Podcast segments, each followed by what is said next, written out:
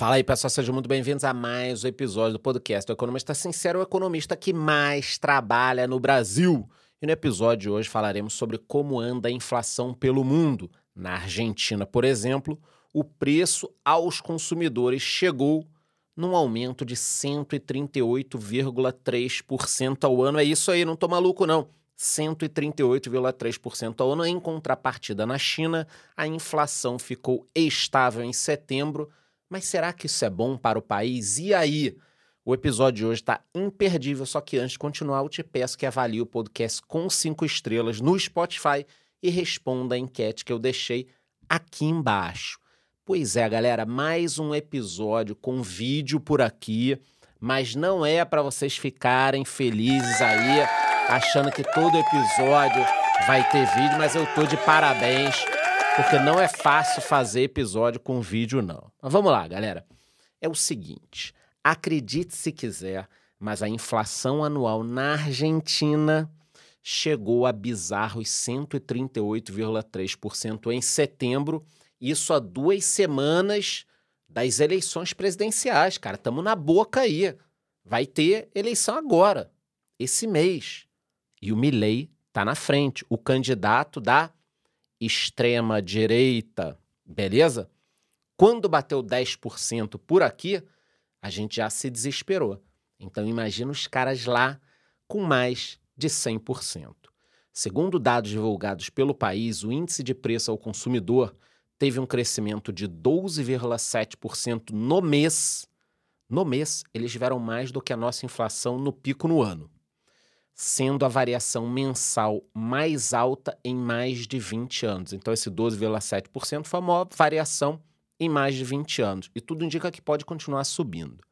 A título de comparação, em janeiro, o indicador havia ficado em 6%, ou seja, é mais do que o dobro.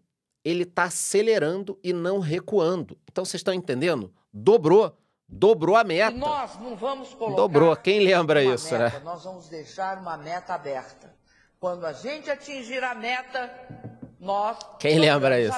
A, Argentina está dobrando a, meta. Atingir a meta, nós dobramos. A Argentina está dobrando a meta toda hora, toda hora, tá? Em agosto, a inflação anual estava em 124,4% e a mensal 12,4%. Com esses números assustadores, o país continua sendo o segundo com a maior taxa de inflação acumulada na América Latina, perdendo para a Venezuela, que tem uma inflação anual acumulada de 318%. Então, você olha para a Argentina, caramba, os caras estão fodidos, 130 e pouco tal. Venezuela, 318%. Os dois governos são de direita, né? Venezuela e Argentina. Vamos falar isso algum dia, mas tudo bem.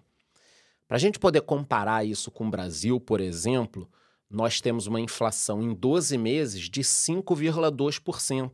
Já o Chile tem 5,1%. Na comparação com os demais países do G20, a Argentina é a líder isolada no ranking da inflação.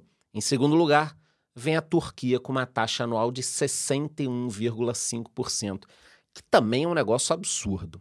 Em terceiro lugar, no G20, aparece o Reino Unido com uma inflação acumulada de 6,7%, que é muito alta para eles. Reparem na diferença do segundo para o terceiro, quase 7% no Reino Unido contra 61,5% na Turquia. Então, cara, é uma diferença muito grande. Tem uns países que estão muito fodidos. É por isso que eu sempre falo com vocês o seguinte: eu falo aqui como economista. Não dá para brincar com inflação. Não se brinca com inflação. Os setores que registraram as maiores altas na Argentina foram os de vestuário e calçados, com um aumento de quase 16%, lazer e cultura avançando 15,1% e alimentos e bebidas não alcoólicas com 14,3%. Olha o aumento que essas categorias acabaram tendo de produtos.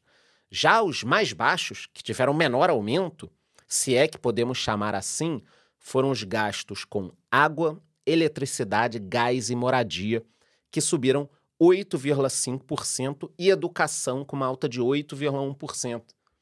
Então, o que subiu pouco, subiu 8, cara. Meu Deus. E vocês têm que entender que a inflação, quando você perde o controle, vai subindo, aí todo mundo reajusta o preço, aí vai subindo mais, sobe o preço ao produtor, ao consumidor. Para você parar isso, normalmente é uma coisa difícil. Eu vivenciei esse modelo no plano real, viu? Os caras fazendo, não foi fácil, tá? Com esses aumentos, a inflação acumulada do ano até setembro está em 103,2% esse ano. Para tentar controlar o aumento de preço, nessa quinta, o Banco Central Argentino decidiu aumentar novamente o juro de novo. A instituição subiu a taxa em 15 pontos percentuais para 133% ao ano. 15 pontos, deram um aumento de 15 pontos. A gente está caindo o juro, Estados Unidos provavelmente terá a próxima alta e os argentinos subiram 15%, 15 pontos, né? Aqui. No entanto, mesmo nesse patamar altíssimo, a taxa ainda está abaixo da inflação acumulada. Então a taxa lá está abaixo da inflação. Eu não sei se vai segurar. E aí adianta ficar subindo a taxa de juros? Ou vocês que acompanham o meu canal já sabem que o problema aqui está nas despesas do governo, está em ficar emitindo dinheiro, em gastar demais. Além disso, para piorar ainda mais a crise, o dólar blue, principal cotação usada na Argentina para a moeda americana, ultrapassou pela primeira vez o patamar de mil pesos. Por conta disso, o governo argentino decidiu anunciar uma unificação das três cotações paralelas usadas no país. Na prática, essa medida seria para desencorajar a compra da moeda americana e assim segurar a saída de dólares e conter a crise cambial. Mil pesos o dólar. Se você viajou para a Argentina recentemente e guardou um pouquinho da moeda, pô, vou guardar aqui, porque vai que ano que vem a gente volta lá na Argentina e eu uso. Tá fudido. Você não vai usar. É melhor você fazer um quadro e botar na parede. Quando todo mundo pergunta, que é isso aqui? Não, isso aqui eu guardei, pô, da viagem, a gente, para ver como a inflação tem efeito, já não vale nada. A gente conseguia jantar, agora não consegue fazer porra nenhuma. Você vai conseguir mais impacto na parede do que comprando uma bala, se é que você vai conseguir comprar. Bom, galera, mudando agora de país, a inflação ao consumidor na Alemanha desacelerou e chegou a 4,5% na comparação anual de setembro, ante 6,1% em agosto. Segundo dados divulgados pela Agência de Estatística Alemã, na comparação mensal, o índice avançou 0,3% na maior economia da Europa.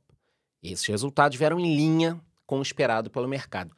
Olha como a gente já está falando de um nível muito menor de inflação. Para o presidente do Banco Central alemão, a inflação no país já chegou ao pico e está numa trajetória de queda. Para quem ainda não sabe, a instituição chegou a aumentar a taxa de juros algumas vezes até conseguir isso. Então não foi do nada, eles aumentaram os juros. E aí conseguiram controlar a inflação com esse aumento. De acordo com o governo alemão, o impacto dos juros altos e a fraca demanda pelas exportações ajudaram a diminuir a inflação. A previsão é de que a maior economia da Europa encolha 0,4% esse ano. Então, complicado. A Alemanha encolhendo, a Alemanha costuma puxar a Europa. Isso aqui é um problema. Bom, saindo da Europa e indo para o continente asiático, diferentemente da Argentina, os preços aos consumidores na China ficaram estáveis em setembro. Segundo dados divulgados pelo país, a inflação chinesa ficou em 0% no mês passado, pup, zerou, surpreendeu o mercado que esperava um aumento de 0,2%. Então ficou no zero, o mercado esperava um aumento. Em agosto, por exemplo, o indicador tinha avançado 0,1. Então, avançou 0,1, o pessoal esperava mais um avanço de 0,2 e não avançou nada. Além disso, os preços em setembro, preço ao produtor, também caíram 2,5% em relação ao ano passado, sendo o 12 mês seguido de queda. Economistas e analistas esperavam uma queda um pouco menor de 2,4 e caiu 2,5. Mesmo com esses resultados, especialistas avaliam que os números demonstram os desafios na recuperação da China pós-pandemia. Essa inflação em zero mostra que a demanda do país não está forte. Então, zerar a inflação aqui para a China, eu não sei se é um bom negócio. Será que a economia reduziu muito? Será que eles estão maquiando algum número? Eu não sei, não estou acusando ninguém, pelo amor de Deus, tá?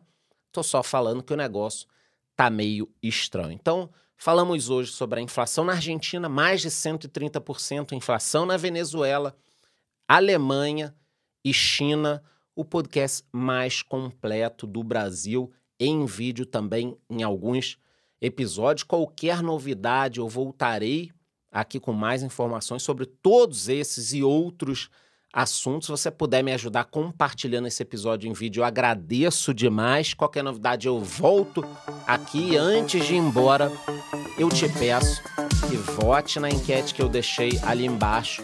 Me dê cinco estrelas no Spotify e te vejo no próximo episódio.